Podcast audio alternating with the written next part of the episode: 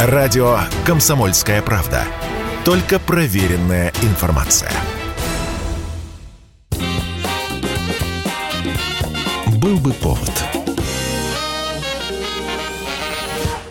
Здравствуйте, я Михаил Антонов. Эта программа «Был бы повод». 10 июня на календаре и рассказ о событиях, которые происходили в этот день, но в разные годы, ждет вас в сегодняшней передаче. 1930 год, 10 июня, выходит постановление Совета труда и обороны о строительстве Беломорско-Балтийского канала, который бы соединил Белое море и Онежское озеро. Создается особый комитет по сооружению канала, и именно в этом комитете заявляют, при определении стоимости работ учесть возможности привлечения уголовного труда к этим работам. И эту систему перековки людей – впервые применили так смело, в таком широком объеме. Именно заключенные по большей своей части и будут строить Беломор-канал. Работы начнутся с наступлением теплых дней 1931 года. На базе Соловецкого исправительно-трудового лагеря создают Беломорско-Балтийский исправительный трудовой лагерь на 100 с лишним тысяч человек. Называться эти люди будут заключенные канала армейцы, сокращенно ЗК. Именно здесь и появляется это жаргонное словечко человечка. Беломор-канал строится практически вручную. Лопаты, зубила, ручные пилы, носилки и тачки. Вот и весь инструмент. В качестве дополнительных материалов используют камни, торф, древесины, землю. Никаких дополнительных поставок не было. Как только мне сказали, что поеду строить какой-то канал, я сразу решил, убегу. Приехал, осматриваюсь. Работать, конечно, и не думал. Раз пришел к нам воспитатель, Ударникам, говорят, льготы, ударные питания и почет. Паек у рабочих действительно был разный. Если кто-то превышал норму выработки, ему полагалось дополнительное питание. Если не выполнял норму, человека переводили на усеченный штрафной паек. Сколько заключенных погибло при строительстве канала доподлинно неизвестно. Называются цифры в несколько тысяч человек.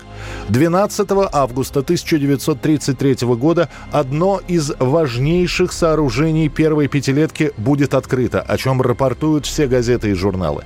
Летом 1933 года по каналу совершит поездку группа советских писателей, которые после выпустят 600-страничную книгу. Кое-кто из 36 авторов позже тоже не миновал лагеря или расстрела.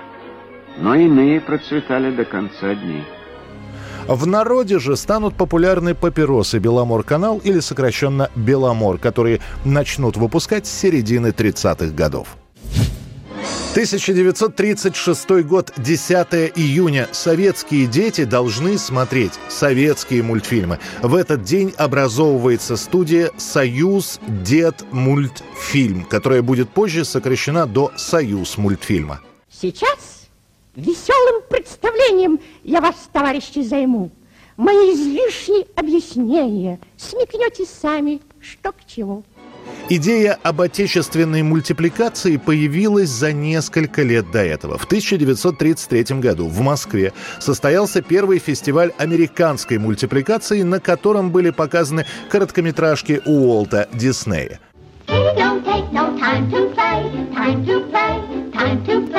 All he does is work all Говорят, что поклонником такой мультипликации диснеевской был сам Сталин, который поручил создать нечто подобное и у нас. Был даже сформулирован лозунг «Даешь советского Микки Мауса». Нашу студию создают по аналогии с Диснеевской. Туда ездили в командировку и смотрели, как работают американцы. По сути, это конвейер. Группа мультипликаторов рисует, следующая обрисовывает детали, другая группа раскрашивает, четвертая переводит получившийся рисунок на целлулоид. Первые советские мультфильмы практически точная калька с диснеевской мультипликацией. Даже мультики, поставленные по советским произведениям, такое ощущение, что их делали иностранцы. Ладно, ладно, побегу. Вашим детям помогу. Только где же вы живете? На горе или в болоте? Лишь в самом конце 30-х годов у советской мультипликации начинает появляться свой неповторимый стиль, который окончательно сформируется в 50-х годах, когда будут созданы мультики, вошедшие в золотой кинофонд. 1989 год, 10 июня. В программе телепередач Центрального телевидения появляется программа «Новости популярной музыки». Спустя несколько выпусков под таким названием передача его поменяет на «Программа А». Именно в этой передаче звучат и показываются группы, которым неофициально, но закрыта дорога на радио и телевидение.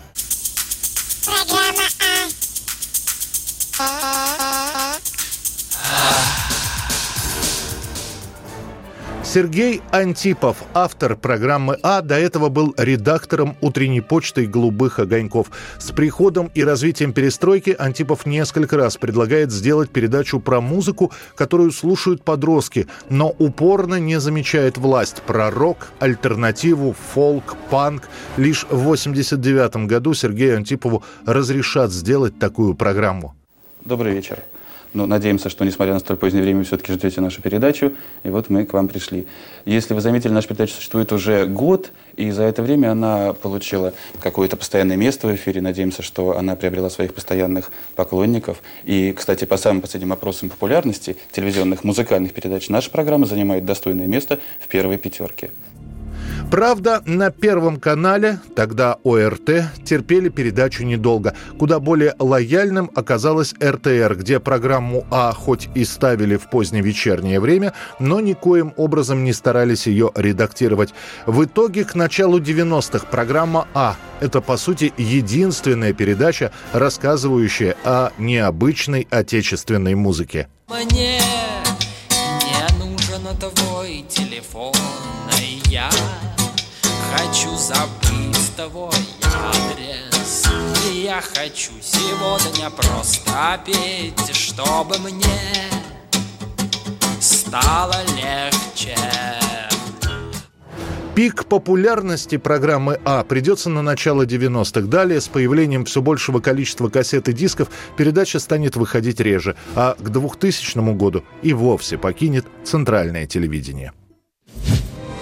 1994 год, 10 июня. Начиная с этого числа и далее до конца года сумасшедшую кассу собирает фильм Яна де Бонта «Скорость» с Сандрой Буллок и Киану Ривзом в главных ролях. Вроде бы стандартный боевик, да еще не с самыми популярными артистами, а такой успех. Террорист требует выкуп, он заминировал автобус. Где Джек? Сам как думаешь? У Киану Ривса в послужном списке хоть и много ролей, но каких-то знаковых практически нет. У Сандры Буллок лишь в 93-м была заметная роль в «Разрушителе» с Сильвестром Сталлоне. И вот таким дуэтом, плюс с ветераном Голливуда Деннисом Хоппером, который сыграл главного злодея, снимается боевик про автобус, который невозможно остановить, иначе в нем сработает заложенное взрывное устройство. Главное достоинство фильма «Скорость» — это сценарий сценарий, который оказывается намного глубже, чем сценарии стандартных боевиков того времени. Второе, что завораживает, это съемки и монтаж. Ян де Бонд, который и сам раньше был оператором, сев в режиссерское кресло, уделил постановке кадров отдельное внимание. Именно такой подход к съемкам выгодно отличает скорость от похожих фильмов. Все хорошо. Все в порядке, все закончилось. Конец, Энни. Ты справилась. Лента «Скорость» окупится в прокате в более чем 10 раз и даже получит несколько премий «Оскар» за звук и звуковой монтаж. Именно после этой картины начинается и у Ривза, и у Буллок взлет карьеры, а продюсеры, почувствовав жажду наживы, спустя три года выпустят «Скорость 2». Киану там уже не будет, а сама картина оглушительно провалится в прокате. 2005 год, 10 июня. На московской сцене новое имя. В этот день проходит первый открытый концерт новой группы, которую продюсирует Леонид Бурлаков, работавший до этого с Мумитролем и Земфирой. На сцене два брата-близнеца и песни про любовь. Так появляется группа братья Грим. На самом деле Борис и Константин Бурдаевы играют вместе уже давно. Братья Грим появились в конце 90-х в Самаре и довольствовались тем, что выступали на местных площадках и в клубах. После начала сотрудничества с Бурлаковым братья перебираются в столицу, набирают музыкантов, пишут новые песни и после первого концерта в знаменитом клубе «Б2» новую группу приглашают на фестиваль «Максидром», после чего и начинается популярность. На всех радиостанциях летом 2005 года звучит «Хлопай ресницами и взлетай». Это была программа «Был бы повод» и рассказ о событиях, которые происходили в этот день, 10 июня, но в разные годы. Очередной выпуск завтра. В студии был Михаил Антонов. До встречи. Хлопай